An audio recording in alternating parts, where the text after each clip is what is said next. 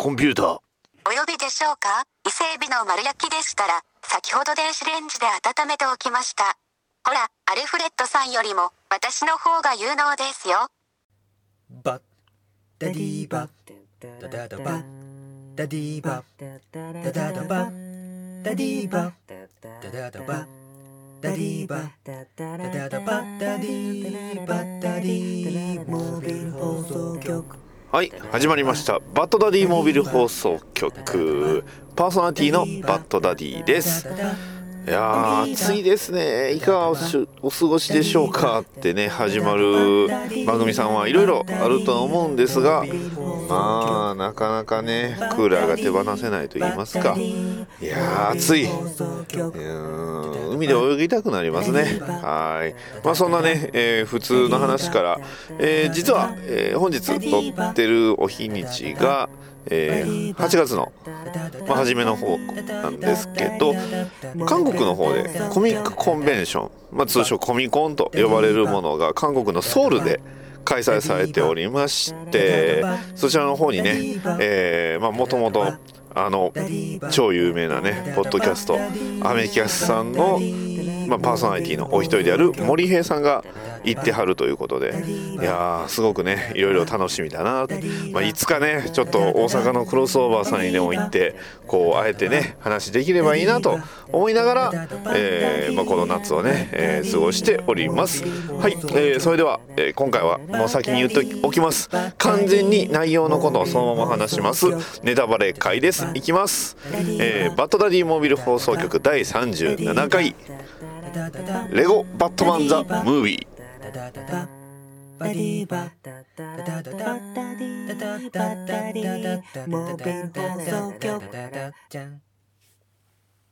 ババババトババババトダダダダディダダダダディモービル放送局ポッドキャストで配信中だぜ。聞いてね。バッドダディピックアップニュース。はいそれではニュースを紹介させていただきます、えーまずは、えータイタンズの、えードラマがまああのーストリーミング配信をこ、えー通して行われるということでしかもねあのアローバース定番の、えーグレッグ・バーランテさんがバーランティかバーランティさんが関わるということでただアローバースと同じとは、えーえー明言されてないそうです、えータイタンズのドラマ、エピソードは、えージュえージュダス・コントラクトということでこれこの前あのアニメでもやった、えー話ですよね、えーまあ多分あのタイタンズの結成とおそらく、えースターファイヤーことコリアンダーと、えーディック・グレイソンの出会いの話だとは思うんですが、えーディック・グレイソンこれナイトウィングって書いてあるんですよね。ロビンじゃないのかな？どうなんでしょうね。まあ、あとはあのナイトウィング、えースターファイヤー、えーレイブン、えービーストボーイ、が出てくるそうですね、タイタンの実写ドラマ化、全13話で配信予定ということで楽しみですね、続きまして、ワンダーウーマンの日本語吹き替えキャストが発表ということです、主人公ダイアナ・プリンス役に海田優子さんが続投、えー BVS からの続投ですね。幼少期のダイアナ役に新井美優さん、スティーブ役に小野大輔さん。おお小野 D ですね。僕はあの小野 D で一番好きなのはあのとあるねあのカードゲームのエンディングのね歌を歌ってるあの小野 D が好きです。はい、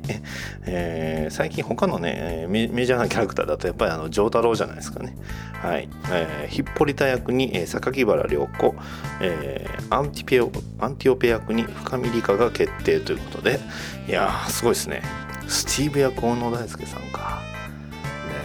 ゴードンですよね。あのゴッサムの。ゴッサムのジム・ゴードンですしあとはあのタえータートルズの、えータートルズ・シャドウズのあのスティーブ・アーメルさんが、えー演じられた、えーケイシーケイシーか。ケイシーの役ですの吹き替えもやってはりましたね。結構もう小野大輔さんが結構ね あのアメコミドラマ、えー映画ではなんかちょっとね常連になりつつあるような気がします。はい、えー続きましてえー、ナイトウィングニューオーダー、えー、ナンバーワン、えー、カバー、えー、ウィップファイナルカラーズ、えー、ローブン DC でうんぬんぬんかんぬんって書いてあるんですけどえー、っとねあのナイトウィングのミニシリーズニューオーダーというのが始まりますので、えー、その、えーまあ、カバーが出てきましたということですね。いやーこれあのナイトウィングはねあの結構90年代のいわゆる、えー、昔の青ウィングね、えー、今のねナイトウィングのデザインとはまだちょっと違う、えー、デザインなんでまあ、これもねやっぱ人気根強い人気を持ってるねデザインなんでもしかしたらこれでねやろうっていう話になるんかもしれませんね。はいいいな、続きまして、えー、タイタンズ、えー、ティーガン・クロフトキャストえー、キャスト as、えー、Raven in Live Action Series for DC デジタルシリーズサービスということで、ああの先ほどね、タイタンズの、えー、あのことで、まあ、レイブンの役の、えー、女性の役者さんが決まったっていう話ですね。はい、えー、続きまして、えー、ザ・クリマ、えー、クリミナティ・インセイヌ、えー、You are down of them aren't you? あ、これあれですね、えー、バットマン、えー、ティルテイルズの新しいシリーズが出ますよっていう話ですね。はい、いや、楽しみですね。うん、ただ、うん、普通のね、ティルテイルは持ってはいるんですけど、勝っただけでね、あの、翻訳来ないかなって待ってるんですよね。アーカムシリーズもね、早く来てくれれば、新しいの来てくれればいいんですけど、まあまあまあ。えー、続きまして、えー、Allo、えー、Productors are already planning its seventh, seventh season ということで、えー、第7シーズンのもう、えー、まあ、プランが始まってるということで、まあ、計画始まってるっていう話ですね。いや 第7シーズンまで来たか。すごいなあはい、えー、続きまして、えー、フレッシュフラッシュシーズン4のトレーラーが出ました、えー、トム・フェルトン降板ダニー・トレホ出演決定バットマンクラスの調査能力がある探偵が登場ということで、えー、これはあのあれですねトム・フェルトンさんというとあのハリー・ポッターのあのマルフォイの役の方がね、えー、シーズン3に出てきたんですが、まあ、シーズン4には出ませんよっていうことですね。はい。でえー、っとダニー・トレホさんっていう俳優さんがね、えー、バウンティーハンターでブリーチャーっていう役をやられるということで、えーまあ、バットマン級の調査能力がある探偵ラルフ・ディブニーが登場。あこれは違うんやね、えー、彼はエロインエロンゲイテッドマン。あそうか。ああそうかそういうことか、えー、エロンゲイテッドマンっていうねキャラクターがいるんですけど、えー、そのね、えー、ジンゴの実っていうものを食べてゴム人間になった割と古いヒーローです。あの古いヒーローって言っとかないとねあのー、ね、えー、身を貯めてゴム人間になったっていうと結構日本ではね、えー、結構最大王でなキャラクターいるんでね。はいということですね。ただえーと、エルゲインテッドマンはハートリー・ソーヤさんっていう方が演じられるそうですが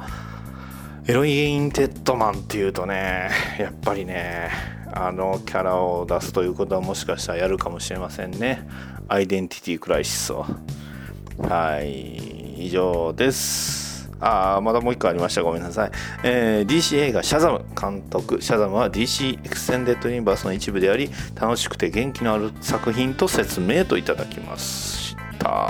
すごいですね。あのシャザムですよ。シャザムってね。あの声に出したいね、えー、変身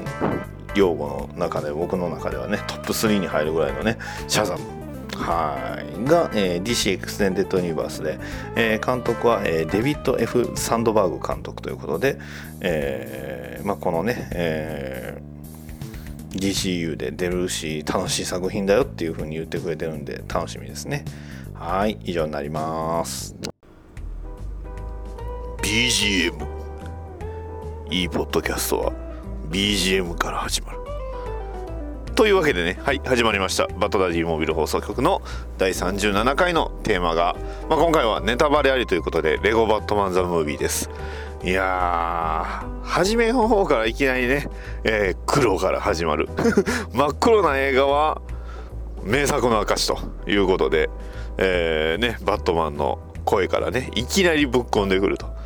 なかなかねないですよね。いきなりタイトルロゴに入る前に先にね映画のまあよく配給会社さんとかねワーナーブラザースとかね、えー、バットマンが言うっていうね、でさらにね DC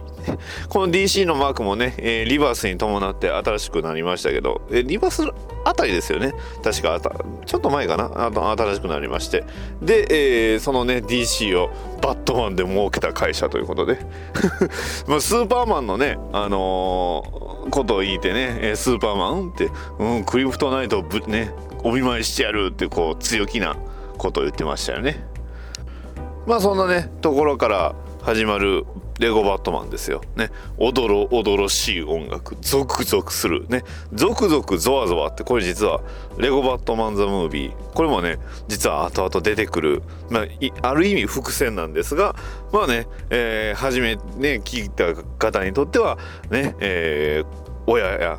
ねえー教育的な先生も聞いてもちょっと心配になるようなねそんなこうゾワゾワするような音楽。で DC のロゴの後ろにはねバットマンのコウモリのマークがついてるという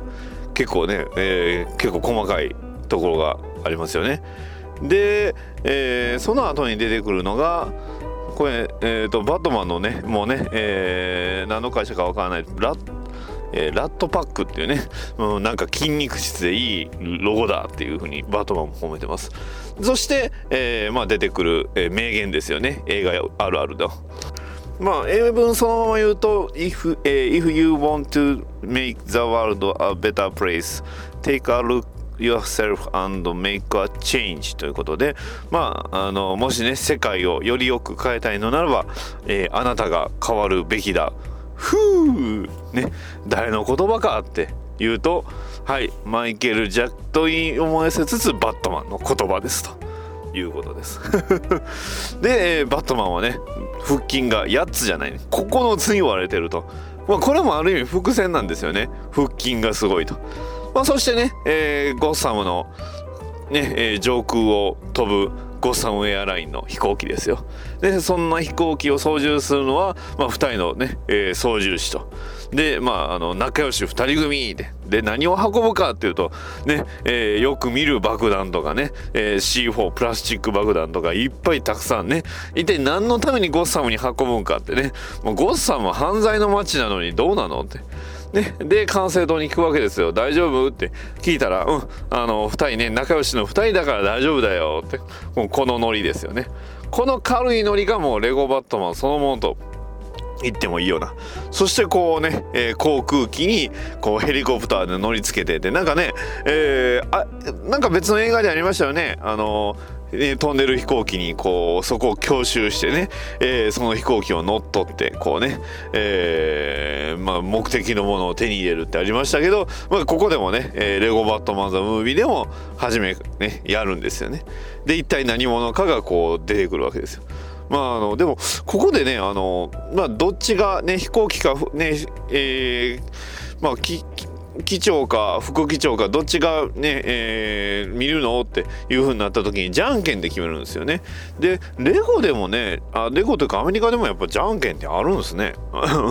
でえっ、とそのね、えー調べに行った機長を、えー何者かがね外に放り出すんですけどちゃんとパラシュートつけさせるんですよね。まあ、そういうところはね急になんかちょっとこう人道的というかね、えー人のためというか ね命を守ってると。で一体ね誰がそのハイジャックをしたかというとジョーカーなんですよね。いやーここでね笑顔を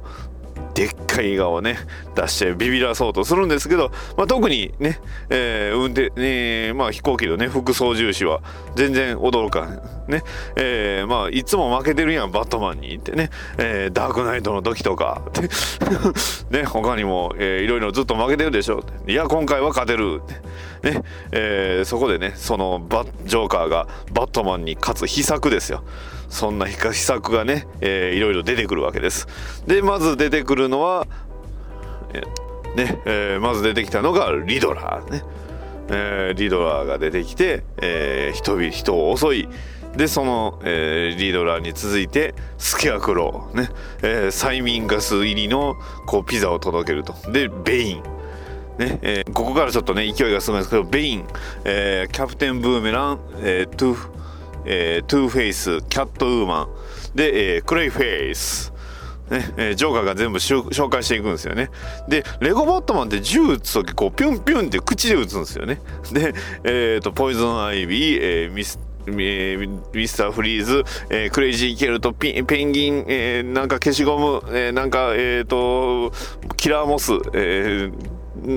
カレンダーマン、カイトマン、えーキャットマン、えーコンディメントキングってね、だいぶちょっと抜けたんですけど、まあいろんなね、えーコスプレした、えーヴィランたちが集合と。その、えーたくさんのヴィランたちを持って、ジョーカーはバットマンをね、えー上回ると。で、さらにね、ゴッサムの警察にも実はヴィランを送り込んでいて、えーなんとね、あのボバットシグナルをね、えーゴードン法務長が押すんですけど、実はあの卵男にこう卵をつけられて邪魔をされるというね。それでバットマンを呼べないと大ピンチじゃんってね、えーもうジョーカーの、えー思うがままですよ。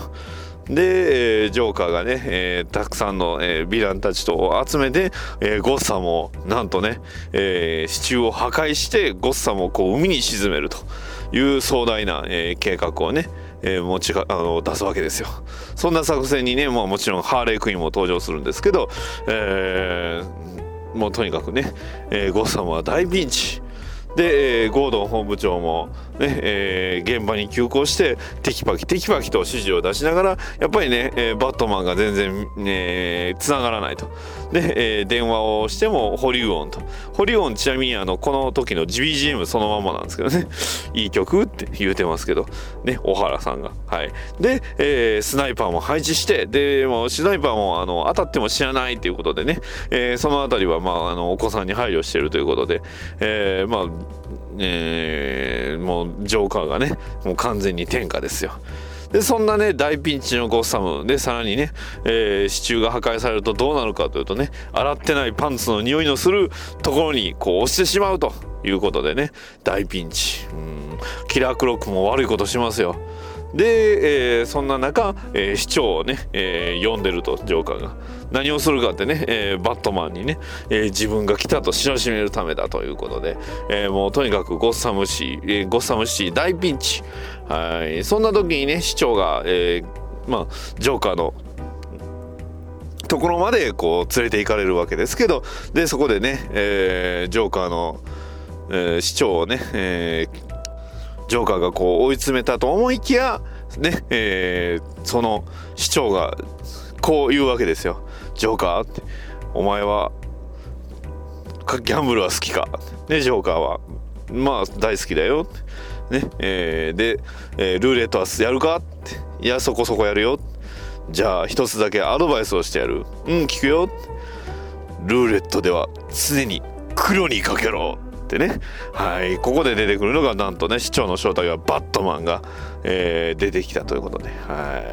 い。でバットマンがね、えー急に突然現れてで、えーなんだって行かれてんのかってジョーカー言うんですけど行かれてるってよしじゃあ生かしたナンバーを流してやるぜっていうことでここでねジョーカーを倒すためだけに作った、ね、バットマンのテーマソングが流れるわけですよ。まあこれはあの「Who is the Man」っていうね曲なんですけどね、まあ、バットマンが作ったで、えーここでね、えーコンピューターに、あのーね、そのご機嫌のナンバーをかけさせるわけですよ。でここで歌が始まると。これはあのまあもちろんねあのバットマンの、えー声優やられてる、えー方がね、えー歌ってるんですけどこれはあの吹き替えでもあの山寺宏一さんが、まあ、バットマンやってるんでここでね、えーヴィランたち相手にバットマンが一人で大暴れ、ね、するっていうすんごいとにかく熱いシーンなんですよね。まあ、このシーン自体はねあの映画の、えーまあ、PV の方にもねあったんですけど、まああのまあ、公式から出してる動画でもあったんで、まあ、これのね、えー気になる方は YouTube 見てもらったらいいんですが、まあ、とにかくバットマンが大暴れすると。ね。えー、ラミールさまざまなヴィランたちを相手にもうバットマン一人で、えー歌いながら、ね「俺は最高のヒーローだぜ」とかね、えー闇に紛れて」って悪を倒すって「俺は宇宙一」とかね。あとはあのね、えー闇に響く俺の笑いって。ねえーまあそんな、えーバットマンのね、えーバットマンを称える歌をずっとね流しまくりながら、えーヴィランたちを次々次々と倒していくと。はい、で、えーまあ、最後最終的にはあのジョーカーと一騎打ち、ねまあ、もちろんジョーカーもピュンピュンピュンってね口言うんですけど、えーバットマンがねコンピューターに聞くわけですよ。ね、コンピューター、ねえーバットマンがジョーカーに負ける確率は？って。ねえーゼロですそれはありえませんでなぜならね、俺が一歩先を行くからだっていうことでね。はい。ね、えーバットマン踊ってね、歌うわけですよね。なんでバットマンこんなに強いのって。ね、それは、because I'm Batman。ね、なぜならバットマンだからって。もう完全にね、それがもう理由になってます。説明になってますよね。えーそんなもう超ご機嫌なシーンで、えー最終的にまあ、バットマンとジョーカーが、え2人、えー対峙して、えーそれぞれね、えー問いかけジョーカーが問いかけるわけですよ。ねえーゴッサムの街を救うか、えー宿敵の俺この俺最強の敵ジョーカーを追いかけるか、ねえー捕まえるか、ね、2つに1つだ。でここでね急にあのバットマンが「え何?」って「えそれどういうこと?」でジョーカーが「えだからいやどっちかを救うか」ってってことだよって言うたら「えーいやその前その前その前」って、ねえーバッでジョーカーがバットマンの最大の敵ってどういうことって。ね、えージョーカーにとってやっぱバットマンって最強のね最高の宿敵なわけですよ。でもバットマンはそう思ってない。あれって。なんかここでね2人の認識にねズレがあると。で、えーじゃあ、まあ、こちらあの吹き替えではね、えーちょっと変わってるんですけど、あのーじゃあ強い敵誰って言ったら「いやベインが強いよ」うん。いやいやでもジョーカーでしょ？って言ったら「いやスーパーマンも強いで。いやスーパーマンヒーローやし」って。だったらジョーカーバットマンに特定の敵はいないと。ねえーバットマンにとってはもう一人で戦うと。いやいやいやいや。そうじゃないって。でも、まあ、他のね、えーヴィランやねヒーローと戦ってもいいけどでもバットマンとジョーカーは特別だよねっていうふうに言うたらジョーカーバットマンはいやってバットマンには特別な存在なんていないって。お前なんてどうでもいいっていうふうに言うんですよ。いやここがね実はこれあの映画館で見た時みんなねここであのジョーカーがすごい泣きそうな顔するんですけどそのシーンでねみんなあの笑ってたんですけど実は僕一人でね泣きそうになってたんですよ。これねジョーカー気づいちゃったんですよね。あバットマンってそういえばこんなにどうしようもなく寂しいやつやって。えってここまで変なやつえここまでやったっけって。でそれを思ってジョーカージョーカーがその涙目になるのを見て僕も涙目ですよ。あジョバットマンってやっぱ確かに孤独やわって。ね。すごい悲しい。でまあバットマンはゴッサムを救うことを優先して、えー爆弾を止めるわけですよね。で爆弾を止めたらね、えー街はおお祭り騒ぎですよ。でまた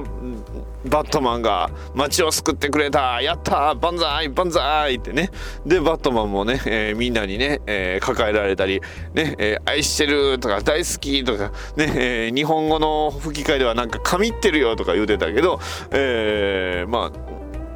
言うてましたよね。ね、えーブレゴーとかね。マスクの下は真っ赤だぜってねありましたし。まあそんなね、えーバットマンこの世の、えーまあもう自分がバッ、まね、ゴッサムを救ってもうとにかく上機嫌なんでね、えーそのまま上機嫌のノリのままにね、えー孤児院に向かって、えーバットマンのねいろんなグッズを孤児院の子供たちに配るってねもうもうまあ自分もねやっぱり、まあ、ブルース・ウェインがやっぱ孤児なんでね、えー孤児の子供たちにはやっぱり、えーすごい特別な思いがあると。いうことでバットマンがねいろいろねバット札束とかこれ意味あるんか知らないんですけどね、えーバットマンのグッズやら何やらを配りまくると。そこでね、えーまああの子供たちの個人の中の、えー一人に、えーあの一人ね眼鏡をかけたディック・グレイソンがいたということで。ね。えーまあそんなね、えーまあ、バットマン、えーまあもうとにかく上機嫌幸せなまんま自分の家に帰ると。ね。えーで自分の家に帰る際に、まあ、あのニュースのねキャスターたちは言うわけですよ。ね、いやバットマンこれからねやっぱ人気者だしこれからパーティーでしょうねってみんなで、えーそれぞれこうねお祭り騒ぎなんでしょうねっていうふうに言うんですが実は基地に帰ってきた後バットマンが一人でね「I'm home ただいま」って言うんですけど誰も答えないと。ねえーウェインマナー、ウェインアイランド、ウェイン島のウェインの屋敷と。あちなみにあのここ、えー、まあ、パスワードが、ね、入るにはパスワードいるんですけど、えー、これね、えー、くたばれアイアンマンって言います。アイアンマンのバーカってね、吹き替えでは言うてるんですけどね。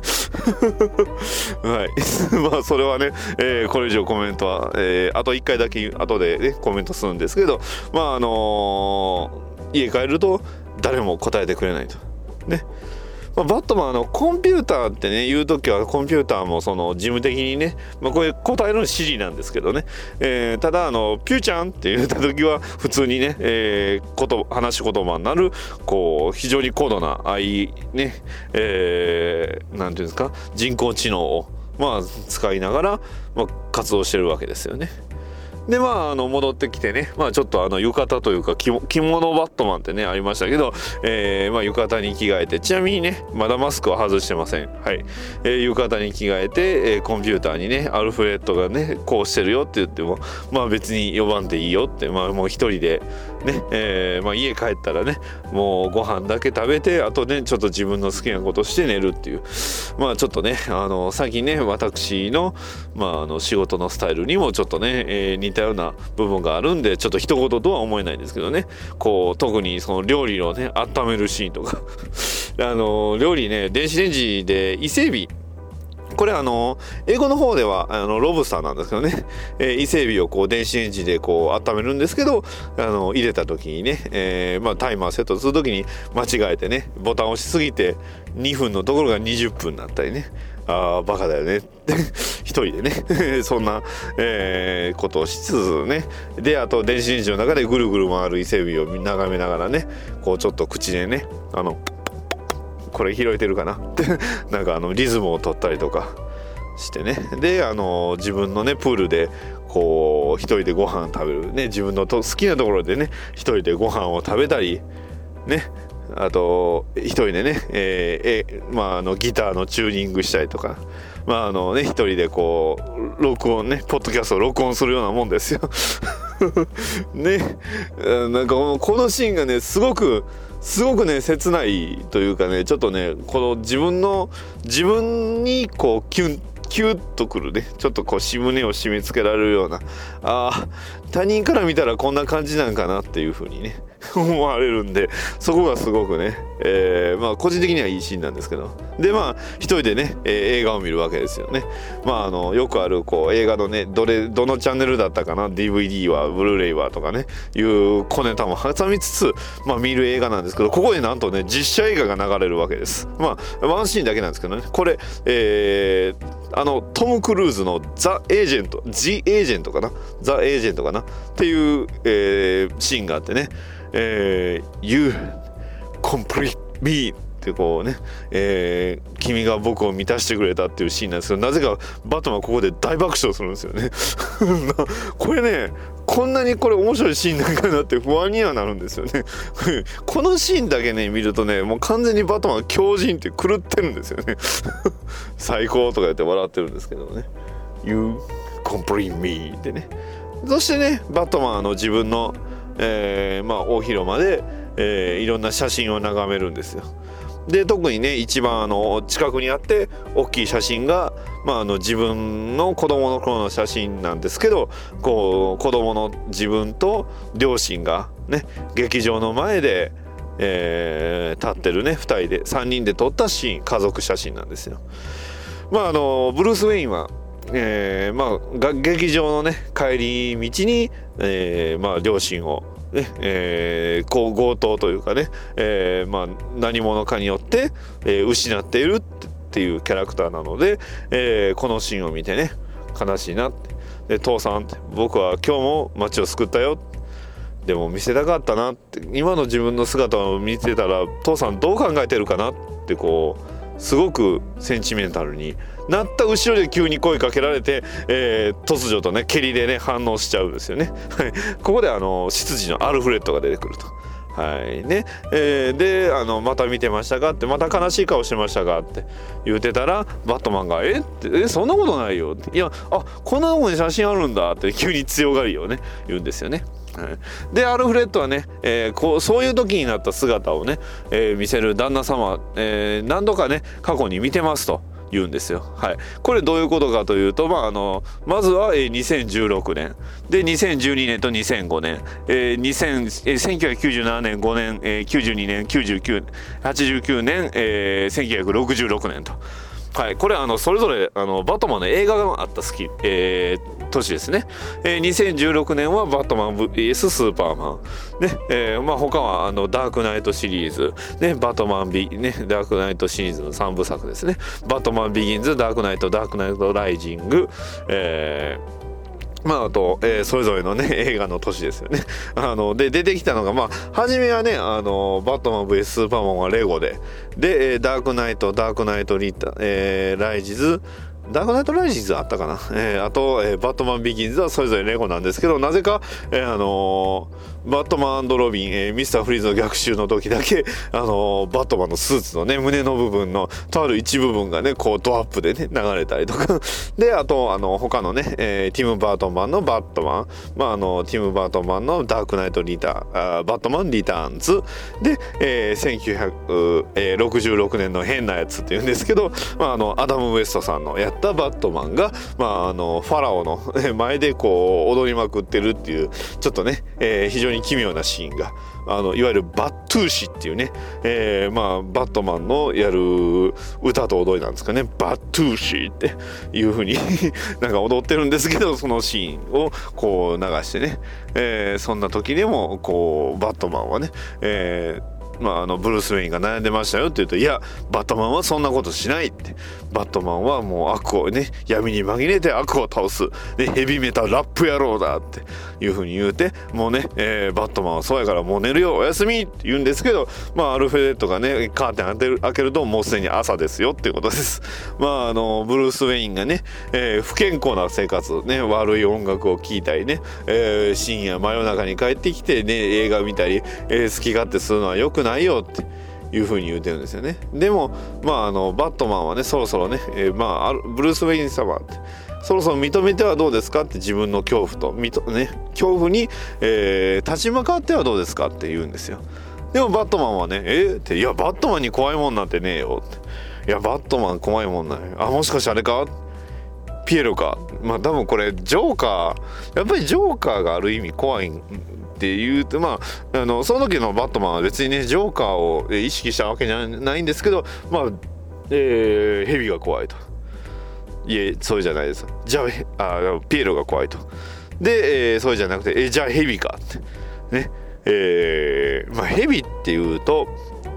まあ言ってしまえばねあのーヘビっていうとやっぱあのーまあ創世の神話でいうところのねえーアダムとイブのね、えーイブをそそのかすヘビを、えー思い浮かべますよね。まあそういう意味ではそのジョーカーってまあ、ヘビに例えられることもありますし、まあ、もののね、えー表紙によっては、ジョーカーがこう、ドラゴンというかね、まあ、ヘビ、ほとんどヘビみたいなね、そんな姿で描かれてるカバーもあるぐらいなんですけど、まあ、ヘビとピエロっていうことでね、まあ、もう完全にこれジョーカーのことなんですけど、まあ、とにかくバットマンが怖いのはヘビピエロっていうね、そんなね、えー気持ち悪いもんがいるのか。ここでちょっとね、面白かったのが、あの、吹き替えのね、えー旦那様、旦那様って言うんですけど、ここだけブルースっていうですね。坊ちゃん、あのね、あのーじゃあ、坊ちゃんあのねって言うんですけど、まあ、あのーその怒る時だけ、まあ、あのーアルフレッドがね、えーブルースを坊ちゃんって言うんですね。そこがすごいね、僕、良かったなってね。このアルフレッドがね、このレゴバットマンザムービーすごいいいんですよね。うんでまああのね、えーそんなまあ生活をするんじゃなくてもっとね社会に出ましょうということで、えーまあ、ゴードン本部長の引退の記念パーティーの招待状がブルース・ウェインに届いてるからとにかくそれをね、えー行けと。でもバットマン嫌がるんですよ。いや、いや、いやいやいやいやって英語で言うと No, no, って No, no, no, no, no, no, no, no, no, no, no, no, no, no, no, no, バッチャドゥンブンチャイエーってごまかすんですけどでもアルフレッドがね、えー、そうしたらね、えあれができますよって言うんですよ。でバットマンがあれってなんで何かっていうとお着替えタイムっていうね。えってお着替えタイムかってね、えー、でここでねバットマンが、えー、まあ一人でねなんかあの、モデルみたいにねいろんな服を着てで楽しむっていうね。はい、でまああの白のタキシードを着るわけですけど、まあ、アルフレッドがね「いや何か忘れてないですか?」って「はい。いやいやいやバットマン完璧だよ」いや忘れてますよ。マスク」っ てあのバットマンずっとねブルース・ウィンマスクかぶったまんまだったんですよね。まあ、自分でも分かってたみたいですであのね、えー、車に備え付けてあるテレビをパッとつけるつけるとまああのスーパーマンが出てきたと。でスーパーマンがね「ハローゴッサムのみんな」って言うとこうバットマンがブーってね スーパーマンに対して嫌悪感をあらわにするんですよ。でそんなね嫌悪感をあらわにしたスーパーマンなんですけど、まあ、スーパーマンがねなんとあの最近ゾッとね、あの同じクリプトン人のあのゾット将軍を、えー、ファントムゾーンというところに送った、まあえー、吹き替えで言うと、えー、極悪ゾーンですね。に送ったっていう話をするんです。で、えー、スーパーマンはね「いやごねゾットはやばいやつだよ。だってゾットだよ」ってね、えー、やばい。でもあのゾットとね、えー、ファントムゾーンに送った。で、えー、送ったけどいやでもなんだかね、えー、送るとなんか送った後だとこう自分が自分じゃないみたいにね、えー、まあゾットは敵だったけどでもゾットがいたことで自分もいたんだっていう風に言ってジョーカーはねそのテレビを見てほらほらスーパーマン分かってんじゃんって。ねえー、横を見るとヴィランたちがなぜか棚を作ってその棚を破壊してね、えー、ポンコツな棚作ってるんですよね、えー、なんかその辺のビルドってあのレゴバットマンじゃなくてレゴムービーでなんかね、えー、まあえー、2段ベッドみたいなの作ったりとかそんなシーンありましたけどまああのそんなねこんなねバカバカしい仲間じゃそれはバットマンも見てくれねえよって言うんですよね。でちょっと僕気になったのがあのゾッと将軍がいたからっていうふうには言ってるんですけどレックス・ルーサーはこの世界にはいないのかなってね。ゾットよりもレックスこれレックスが聞いてたらちょっと悲しむねジョーカーみたいにねあのちょっとね病んじゃうんじゃないかなって。なあってクラークってスーパーマンって言ってね、えー、きっとねあのレックス・ルーサーは言うてると思うんですけどまああの今回は多分ね映画のものをこう前提としてるんでねまあまあマン・オブ・スティールでは、えー、ゾットがねやっぱり敵だったんでヴィランだったんで。にしてもちょっとね かわいそうかなって思ったんですがまああのちなみにここでねあのー、ソファーにねこううなだれるジョーカーとね後ろこうソファーの上にこうね乗ってるあの背もたれか背もたれの上に乗ってるハーレイがねすごい可愛いんですよね。でまああのー、ねどうしようかなっていうふうなことを、えー、思いながら、えーまあ、過ごしてるわけですけどまああのねバットマンのやつにねジョーカーあんたがどんだけすごいか知らせて知らせてあげなよってねハーレーが助言するんですよね。結構いい奥さんですよね。でまああのゾット将軍が送られたところっていうのがファントムゾーンっていうところでまあ、えー、今のそのね、えー、次元とは全く異なる次元に送ったと。まあそのとある装置を使って、えー、スーパーマンが送ったと。でそこにはいろんな極悪人がいると。ね。えー、なんかね、えー、何々覚悟しドロシーとかいうね変なね緑色の魔女とかあとウィンガーディアム・メディオーサーとかいう魔法使いとかね、えー、非常にやばいやつらをね、えー、集めてるっていうそんなファントムゾーンに送ってるとでバジョーカーがそれを見て、えー、いいことを思いついたと。はい、で一方のブルース・ウェインはね、えー、報道陣たちにあの自分のね決め顔3つをこう送りながら、えー、ジム・ゴードンの、えー、ゴードン本部長の、まあ、引退記念パーティーを、えー、出席すると。で、まあ、あのー、まあ、ブルース・ウェインなんでね、えー、軽口を叩きながら、まあ、この辺が結構ね、バットマン、このレゴバットマンの時のね、えー、ブルースとバットマンって、ある意味同じような、もう完全に同じキャラなんですけど、でも、別人なんでしょうね逆に あのー、周りにはバレないとでそんなね、えー中にその子供たちのその聖歌隊というかね子供たちが歌ってるんですけどその中にもディック・グレイソンがいたと。でディック・グレイソンが、まあ、あのブルース・ウェインね、えーブルース・ウェインっていうとやっぱり孤児っていうのがやっぱ有名なんで、えー自分と同じ孤児やけど、えーちょっと話しかけてみようということでいろいろ、えーとある話を持ちかけます。というのもまああの養子を取る気はないかと。いう、えことを言うんですけど、まあ、ブルースはね、えー全然あの相手にもせずに、えーただ適当に返事をすると。でそこで、えーブルース・ウェインが出会ったのがとある女性ねバーバラ・ゴードンですよ。はい、で、えーまあ、新本部長ということでやってきたバーダバラ・ゴールドンにバットマンがすごいこうね運命を感じたと。ここでね、えーとある音楽が流れるんですけどでその運命を感じてね、えーまあ、見とれてる間に、えーディック・グレイソンがいろいろね、えー言うわけですよね、えーこんな子はどうってこんなこんな特技を持ってる子はどうって言ったらブルースは「ああいいんじゃないの？うんいいね」っ て適当に答えるんですけどで、えー最終的にディックが「あのーじゃあ養子を取る気はある?」って言ったら「あるよ」って 答えちゃうんですよね。で、えーディック・グレイソンがここでブルース・ウェインのまあ養子になりましたというシーンです。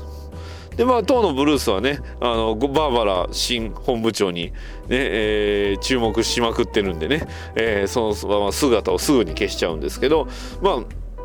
リック・グレイソン、これ今回この吹き替えが、あのー小島よしおね、あのー芸人のね、小島よしおがやってるんですけど、結構意外と、あのーうまいと言いますか、全然あの、違和感なかったんですよね。で、ちなみにバーバラ・ゴードンの声は、あの、沢城みゆきさんというね、えー女性の声優さんがやってはって、結構僕もね、この方すごい好きなね、えー声優さんなんで、いや、嬉しかったですよ。ね。で、ここでね、えーバーバラ・ゴードンが一体どういう、あのー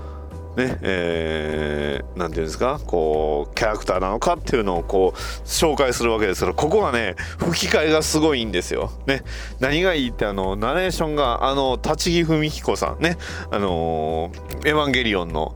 ね、えー、怒司令ですよ。がね、えーなもう本当にあの、えーナレーションを言うんですよね。彼女の名前はバーバラ・ゴードン。ってね。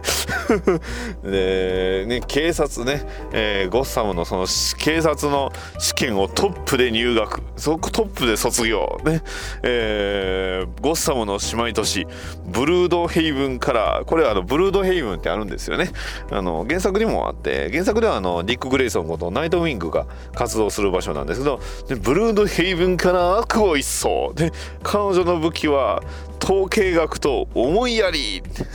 そんな彼女がヌンチャ、えーね、新たなアイディアとヌンチャクを持ってゴッサムシティにやってきた! っていうわけです。ちょっとねあんまり似てないものまねでしたけど。そんなね、えー感じで、えーまあ、ゴス、ね、バーバラの説明あのでどんだけバーバラがすごいかっていうことを、ねえーアピールしてで、えー登場するわけですよで、えージム・ゴードンがね、えーバーバラにアーカム・アサイラムの鍵とあと、えーバットシグナルのボタンを渡すと。ねえーすごい鍵がめっちゃでかいですよね。で、えーバーバラ、ね、ジム・ゴードンが、ねえーまあ、とにかく困った時はこれでバットマンを呼べと。レゴバットマンのねジム・ゴードンがなんというか結構意志があんまりないんですよね。まあ、バットマンにとっての友人ってやっぱりそのジム・ゴードンぐらいしかいないんですけどもうちょっとレゴバットマンでのジム・ゴードンは本当バットマンを呼ぶだけっていうね ちょっとそれってどういうキャラクターなんかちょっと変わったキャラクターだなっていうふうに言うんですけどまあここでねバーバラ・ゴードンがあのまあ、新たなそのゴッサムを平和にするプランを紹介すると。でブルースはねよしよし聞こうと。ねえーバットマンに対してね、えーまああのバーバラ・ゴードンがね犯罪なんてもうこりごりでしょうって皆さんにみんなにね言うわけですよ。で、えーこれまでねあのいろいろ長い間こうバットマン頼ってきたけれどでも全然暴力では全く何も解決されてないと。ねえーだったらどうするのって言うたらまあバットマンなしでこのゴッサムを守ろうというプランを出すんです。でブルース・ブルースはまあそれを見てねちょっとウェイターって言ったらウェイターがこうグラスを持ってくるんですよ。ありがとう。ヒュー助かったって言って飲んでねおろろろろって 急に吐き出すわけですよね。そんなコメンターもありながら、あのー、まあ、バットマンなしでバットマンと警察が手を組んで、まあ、ゴッサムを守ろうというプランを打ち出すと。で、えー、そうすることで、まあ、ゴッサムの平和を永遠に、えー、保とうと。ねえー、法と倫理に照らし合わせて説明責任に照らし合わせてって言うてるんですけどまあブルースはもちろんそれに対しては「えってバットマン嫌いなの?」って言うんですけど、まあ、バーバラはね「いやいやいや」ってあの空手チョップで、えー、悪人を倒す時代じゃないよって、ね、ちゃんとその法律にのっとらないとっていうふうに話をしてる途中で笑い声が聞こえてそして、ね、えー、その会場にジョーカーが乱入してくると。はい、でジョーカーが乱入してね一体何をしに来たかというと、まあ、これもね、えー、ジョーカーの乱入に対してバットマンやゴ、えー、バーバラはすぐに対応するわけですよ。ねえーまあ、ジョーカーはもちろん総力戦さまざまな多くなたくさんのヴィランたちを引き連れてやってくるわけですけど、えー、バットマンはすぐにね、えー、今ブルース・ウェインの姿なんで、えー、アルフレッドにね、あのー、マスクを出してくれと言うんですけどアルフレッドはねダメですって言うんです でもうあのそんなん言うんだったらお前クビだって言うんですけどその話は後にしましょうかって言ってこう、えー、マスクをね、えー、車からと取り出して、えー、射出してそれをね、えー、空中でキャッチしてつけてバットマンがね、えー、コンピューターに命じるわけですよね。えー、マスタービルダーのテーマをって言ってねまたかっこいい BGM とともにバットマンがそのとある、えー、メカを組み上げると。でその組み上げたメカがスカットラーというねあの何、ー、て言うんですか結構ね体型をすごく分かりやすく言うとあのー、まあゲームのネタなんですけどあのモンスターハンターのティガレックスってあると思うんですけどもあれを真っ黒にして、えー、メカっぽくしてコウモリっぽくしたやつです。うん分かりにくいかもしれない。でもまさにそうなんですよね。ティガレックスあのスカトラーってメカってもうティガレックスなんですよね。そんなあのスカトラーを使って、えーまあ、バットマンがジョーカーと対峙するわけですよ。まあもちろんねバーバラ・ゴードンもすごい運動神経で、えー、市長とねジム・ゴードンを守りながら、えー、ヴィランたちと戦うわけですがまあジョーカーがね、えー、何をするかっていうと自首するはい。自首するんですよ。ジョーカーがね。はい。ねバットマンは「えなどういうこと?」って「いやだから自首すんの」って。ね。バットマンとジョーカーはそんな特別な関係じゃないんだったら別に自首してもいいでしょって。でじゃあ自首するからね、えー、じゃあどういうこと？って言ったらじゃあお前はもうジョーカーとは戦えないと。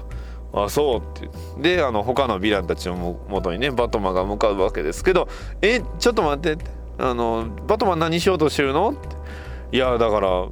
ね。って言ってこうベインを殴るんですよ。ベインを殴った。ってねいやいやいやいや。ねまだベイン何も悪いことしてないと。ね。えー、いや悪いことしてないのにって言うてるんですけど、えー、いやいやもう自首するからベインとも戦えない。え？じゃあキャットウーマンともってリドラーとも？コンディメントキングともって言ってね。でコンディメントキングにはバットマンのみぞおちに結構いいあのパンチかますんでね、えー、コンディメントキングあの両腕にケチャップとあのマスタードのあの銃持ってるんですけどそれをねそれがねビチャってこう出出ちゃうっていうね、はい、でコンディメントキングとも戦えない誰とも戦えないってなぜならみんな自首するからそうだよねって言ったら他のヴィランたちが「えそうなの?」これなん聞いてなかったみたいなんですね。はいそうだよって言ってこ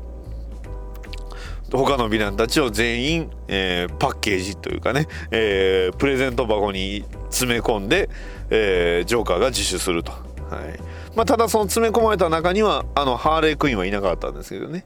はい、でハーレークイーンはもう実はね、えー、まあ別のね、変装して、えー、一般人に紛れ込んでると、はい。まあ、これがね、えー、ジョーカーの企みなんですけど。はい、と、えー、まあ話しててまだ40分しか経ってないな。はい。いきますよ。はい、えー、ちょっとね喉乾いたんで 疲れたんでちょっと休憩入れますはい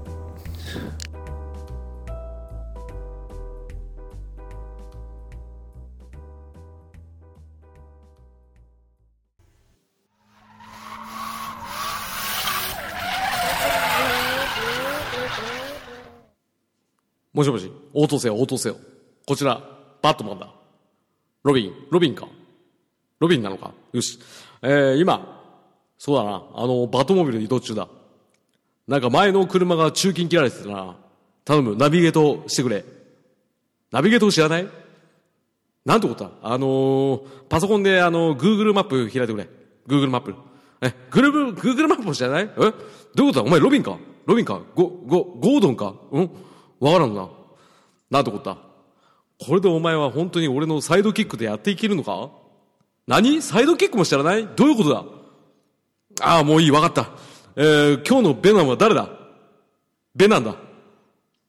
安倍ジョージじゃない、ベナンだ。ベナンを知らない？なんてこったこういう時ってありますよね。こうならないように、アメコミの知識はこちらの放送を聞いて養うように、バッドダディモービル放送局。毎週不定期配信中。皆さん、聞いてください。あ、藤岡弘です。いやね、本当にね、僕もね、仮面ライダー1号やっていた時のね、あの、熱い血潮をね、思い出してね、本当にね、いい放送なんだよね。えー特にね、僕はね、あの、大木が好きなんだけどね、その大木、ね、僕らから見ると大先輩ですよ。何百年も先に生きてきたこの大木にね、触れることによってね、俺もやっぱりちっぽけだなってね、思ってしまうんですよね。藤岡弘です。えー本当にね、あの僕もね、コーヒーもね、好きなんだけどね、こうやってね、美味しくなあれ、美味しくなあれ。浅沼劇場はバッドダディモービル放送局を応援しております。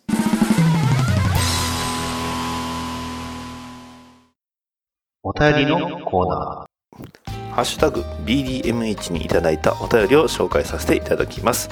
ヒルアンドンさんからいただきました。ありがとうございます。レゴバットマン、特典も満載だな。ネタバレありの配信も楽しみにしていますと、えーいただきました。ありがとうございます。はい、今回、えーネタバレありの配信をさせていただいております。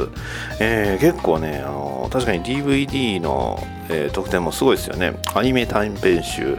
えーバットマンカナダへ行くそんなバットマンなら捨てちゃえばアルフレッドとクッキングオーディションであとはレゴ忍者 GO のね、えー関係とか未未公開シーンとかいろいろね、ようこそウェイン邸、ね、ブロックの道も一歩からとかね、えープロモーション映像集とかいろいろありますね。えーついでにあのデジタルコピーもついてますんでね、うんまあ、そういうねデジタルデジタルコピーで、えー見るのもあり、まあ、iPhone とかねタブレットで見るのもありだと思います。はいヒルアンドさんまた感想も聞かせてください。ありがとうございます、えー続きましてよく山口さんからいただきました。ありがとうございます。外務という文字を見てコンドラマパートすげえなといただきました。ありがとうございます。ありがとうございます。コントですねあれは。ちょっとねあのー作りました。台本書いてね。あの富吉さんと2人でね言いたかったんですよ。ここからは俺たちのステージだってね。変身って男の子だったら言いたいっすよね。こうね仮面ライダーでもウルトラマンでも何でもそうなんですけどこう変身とかね今のかウルトラマンとかもねいいですよね。ね「愛語融合 Here we go」とかね。うんやっぱりね決め台詞って言いたいです。はい。というわけです。よく山口さんありがとうございました。とまあ自首をしたジョーカーなんですがえーまあこれもね企みということで。一体何を企んでいるのかというところなんですがまあそれでね、えーまあ、一番ショックを受けてるのは実はバットマンなんですよね。えーバットマン、えー周りのみんなから「もうねお疲れお疲れ」って「じゃあね」って「さよなら」って「他にやることは?」とか、ねえーこの後余生をどう過ごしますどう過ごしますかと、ね、言われてバットマンは「えっ? 」ねえー自分犯罪と戦う自分以外を全くバットマン自体が自分で想像だにしてなかった、えーということが、まあ、あの起こりまして。で、えーまあ、日々過ごすわけですが、まあ、ジョーカーは特に動きなし。でバトマンはそのジョーカーをずっとね、えー監視してるんですけど、まあ、そこでね、えーバーバラに、えーそれを咎められると。ね。えーまあ、そんな途中で何をしたいのかって思った時に途中で、えークリーニング屋さんがまあねバットマンとバーバルの近くを通りまして、まあ、そのね、えークリーニング屋さんがどんな極悪な、ね、汚れでも落とす、ね、極悪クリーニング。これあのまあえ吹き替えの方ではね極悪ゾーンって言われてるんですけどまあこれファントムゾーンのことなんですけどね。でファントムゾーンのことをね知ったバットマンがそうだってファントムゾーンに送り込めばもうジョーカー悪さできないと言うんですけどそれは違法だと、ねえー言うバーバラだったらね、えー黙ってやってやるというふうにまバットマンは言うわけですが、まあ、果たしてどうなることやらということで、えーまあ、ここまででね、えー大体、えー半分ぐらいです。長いですね。はい。もっとね、えーこれからも続きますけど。はい。えーまあそんな感じで、えーここでね、えーまあ、ブルース・バットマンが、まあ、バットケイブに戻ってくるわけですが、えー家戻ってくると、えーまあ、アルフレッドが、まあ、そろそろその人生としての責任を果たされてはどうですと、ね、バットマンに言うわけです。でバットマン自体「え何のこと?」「ごめん何のことか分かんない」って言うんですけど、はい、そこでねカメラを見ると、えー自分の屋敷の中をいろいろね、えー探索している一人の少年の姿を見つけたと。はい、これがいわゆる、えーディック・グレイソンですね。自分があの適当に返事して養子を取ったディック・グレイソンが、まあ、あのずっとね住み込んでると、ね、アルフレッドは、まあ、正直申し上げまして愛情が愛着が湧いてきましたと。いうふうに言ってるんですよ。で、えーまあ、バットマンはねそれをね返せと言うんですが、えーアルフレッドはそれをね「はあ分かりました」って言いながら、えーバット警部への道を広げるわけです。スイッチを押してね。はい。でそうしたらバットマンがね「いや」ってそんなことしたら入ってくるじゃないかって自分バット警部に来るぞって言うんですよ。で、えーアルフレッドは「いえ違います。あなたの心の中に入っていくんです。バット警部を通して」っていうセリフがねほんとめちゃくちゃいいんですよね。いやーここのセリフがすごい良かった。ねえはい。でまああのそんなね、えーアルフレッドと、えーまあバットマンとロビンがまあロビンまだディック・グレイソンですけどね。ディック・グレイソンが、まあ、初めて出会うというところで、えー一旦ね、えーここで、えー実はねえーまあ、ストーリー解説はね半分ちょうど半分ぐらい締めさせてもらおうかなと思います。というのもねあんまり全て言い出すともう今回ね、えー聞いてる人は分かってるとは思うんですけど本当に最初から最後までね、えー話していると、えー非常に時間がね足りなくなってしまったということなんで、まあえーそこからの展開に関してのいろいろ感想はね今から話します。ここからはね、えーまあ、結論も含めたネタバレを話していきたいと思います。はい。もういいですか？よしいきますよ。でまあ、えー結論としましては結局その、まあ、疑似的な家族、えーバットマン、えーまあ、ブルース・ウェインですね。で、えーロビンことディック・グレイソン。で、えーアルフレッド。そしてバーバラ・ゴードン。のね、えーこの4人が、まあ、疑似的な家族として、えーまあ、あの困難に立ち向かっていく。でバットマンっていうのは結局その困難があっても一人で解決しようとすると。えーまあね、えーロビンから見たバットマンもやっぱね、えー大ピンチな時バットマンならどうするかっていうシーンでね、えーまあ一人で考え一人で行動して、えーまあ一人で戦うっていう風にね、えーまあいうシーンが非常にいいシーンであるんですけどついでにねここのシーンあのまあロビンがあのバットマンのそのバットケーブの中でそのスーツをね探すんですけど実はその時に選んだスーツがこれナイトウィングって書いてあるんですよね。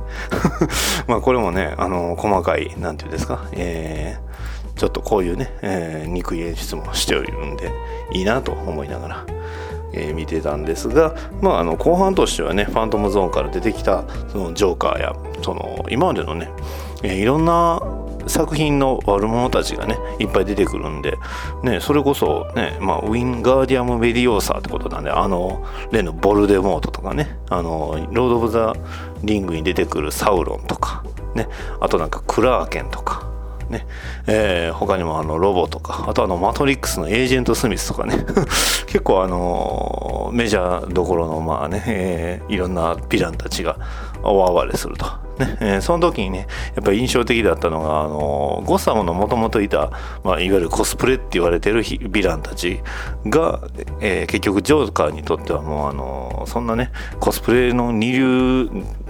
なんかいらないと言われたシーンで、まあ、あのヴィランたちがそれでショックを受けるんですけど、まあ、ここがまたね、えーこの後の展開に結構割と重要な、えーところになっていくんですけど、まあバットマンが結局そのね、えーまあ、最終的にはそのジョーカーを認めて、まあ、ジョーカーとバットマンのすえー二人の物語の救いっていうのを、まあ、最後に求めるっていうところが結構ねある意味そのバットマンっていうものの作品の一つのその、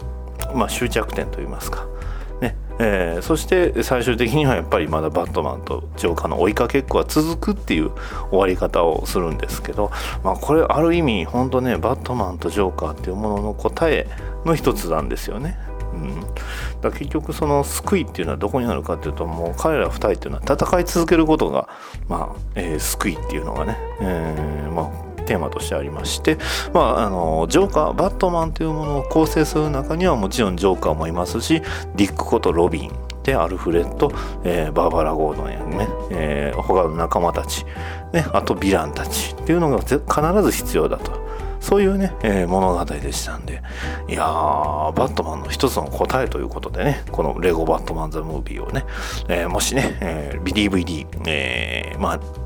Amazon と他の、えー iTunes と、えー他のね、デジタルでも配信されておりますので、そちらの方もね、えー聞いていただければと思います。まあ、見ていただければと思います。はい。まあ、あの、聞いていただいた方にはわかると思うんですが、あの、ちょっとね、あの、配信時間がかなり遅くなってるのは、えー途中のね、前半は撮ったんですが、後半がね、撮れなかったんで、こうやって締めさせてもらったんですが、まあ、ちょっとね、また誰かと一緒に話したいですね。レゴバットマン・ザ・ムービー。いやー、本当にいい映画でした。ねすごいですよね。えーまあ最終的にはね、あのーまあ、あのーバットマンがね、えーファントムゾーンに連れて行かれたけど、えーまあその最後にね、えーファントムゾーンの、あのまあ住人といいますか、そこの管理者、まあ管理者というか管理者のその部下かな？部下みたいなそのブロックがいるんですけどそのブロックがね、えーまあ、バットマンにこういうわけですよ、ね。えーね、自分の世界を良くするために自分のを変える人っていうのは今まで全然見たことがなかった。ってでバットマンが言うわけですよ。誰だ？って。スーパーマンって言って。でずっこけるんですけど、まあ、実はここねあの最初のオープニングのね、えー一文ですよね、えーまあ、マイケル・ジャクソンっていうか「フー」って書いてましたけどここであのバットマン誰がって聞くこれ「フー」ってそういうことなんですよね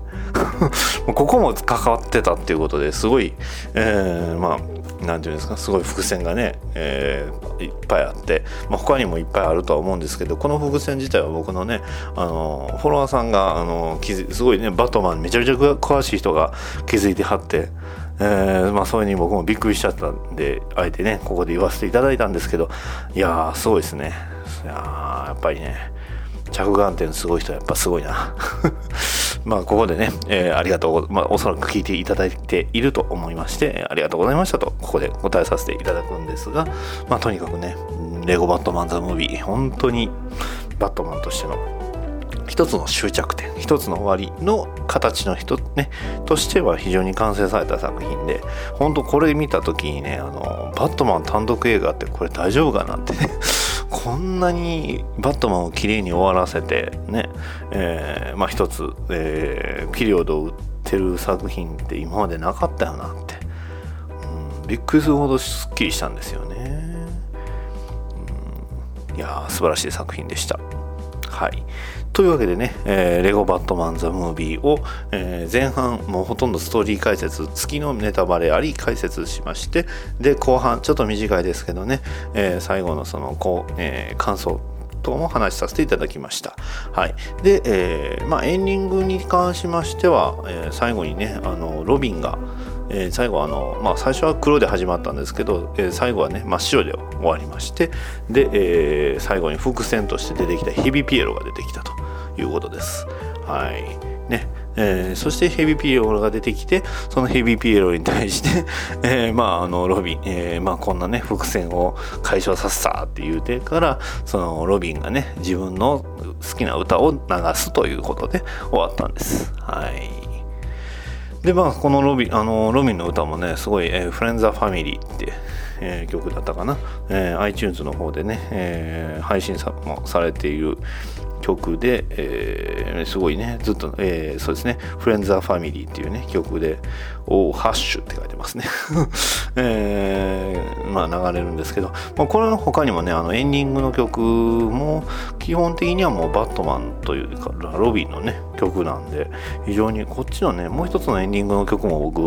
もっと、えーしっかり聴きたいなと思ってるんですけどあんまりこっちはま詳しくないんですけどね。はい。でまああのーまあレオ・バットマンズ・ムービーなんですけどおそらくなんですけどこれ多分レゴムービーのあのーと多分関係はあるんですよね。というのも、まあ、おそらくヘビーピエロってえーこれレゴムービーのネタバレ半分言うんであれなんですけど多分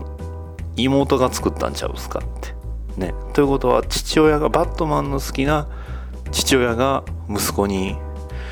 作ったストーリーなんじゃないかなって っていうのをちらっと思った、まあ、ツイートでもたまにねちょっと見かけたんですけどあ確かにそうかもしれないなっていうような、まあ、そんなね作品なんですけどまあそれこそ本当にもうバットマンファンが望んだ、まあ、ジョーカーファンも望んだ一つの形ということで、えーもしねご興味ある方は是非手に取ってみてはいかがでしょうか。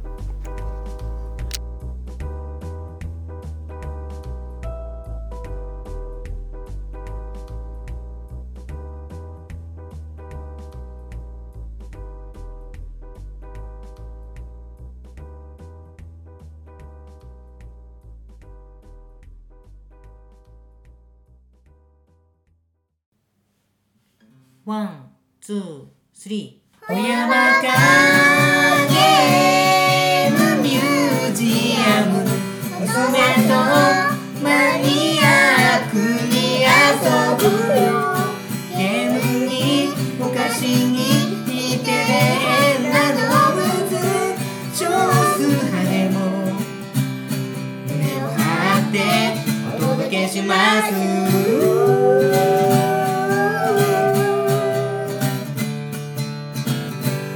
カゲームミュージアムを毎月不定期で絶賛配信中です。いてね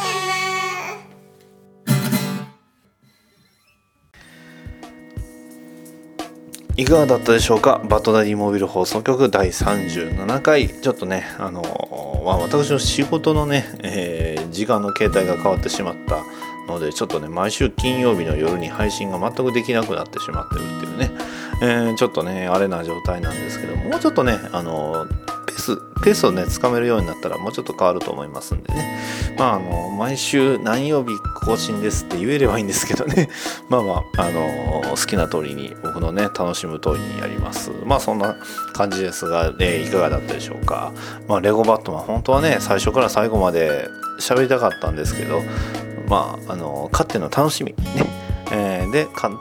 ね。えーまあレンタルでもいいですよ、ね、聞いて買って見て。ね。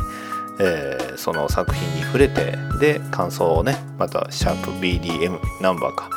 えーハッシュか。ハッシュ BDMH に送っていただければ、ね、あのまた僕との交流もね、えー盛り上げられると思いますんで。またそちらの方もよろしくお願いします。はい。バッドダディモービル放送局ではお便りを募集しております。Gmail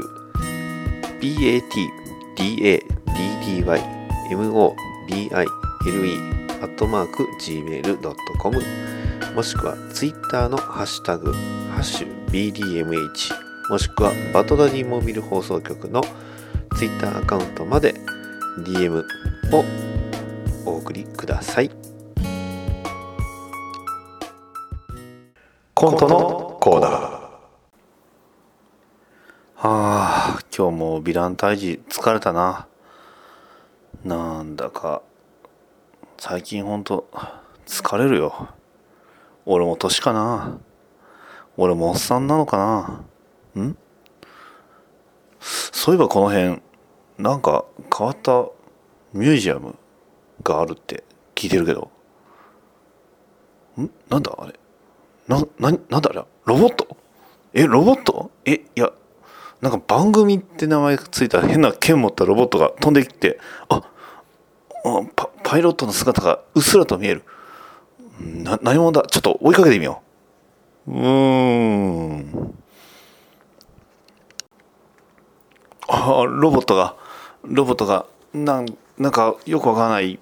ミュージアムの地下に入っていくのが見えたぞ。羨ましいな。まだバッドダディケイブは